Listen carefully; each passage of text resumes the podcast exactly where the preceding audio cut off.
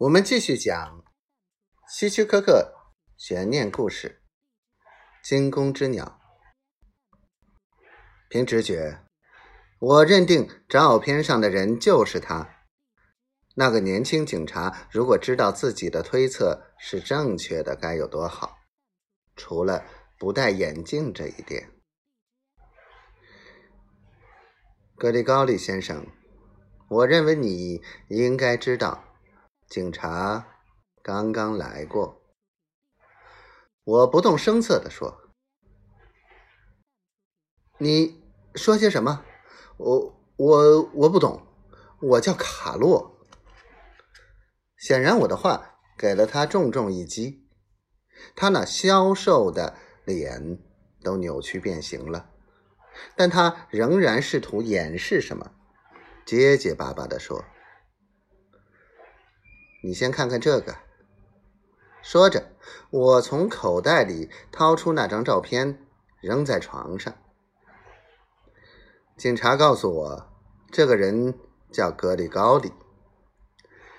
接着，我又平静地补充道：“不过，我什么也没有告诉他们。”卡洛呆呆地站在那里。他的目光在我身上和照片上来回游移。突然，他颓然地倒在床上，双手捂住头，一言不发。我看你还是停止逃亡，赶快去自首吧，格里高利先生。他慢慢地抬起头，停了半晌。才颤抖着说：“不，我不能自首，我那那样我会坐牢。难道你躲在这里就安全吗？像你这样，恐惧会如影随形，即使你在街上走路，也总得躲避熟人。如果有人多看你一眼，你就会恐惧的发抖。”我告诫着说：“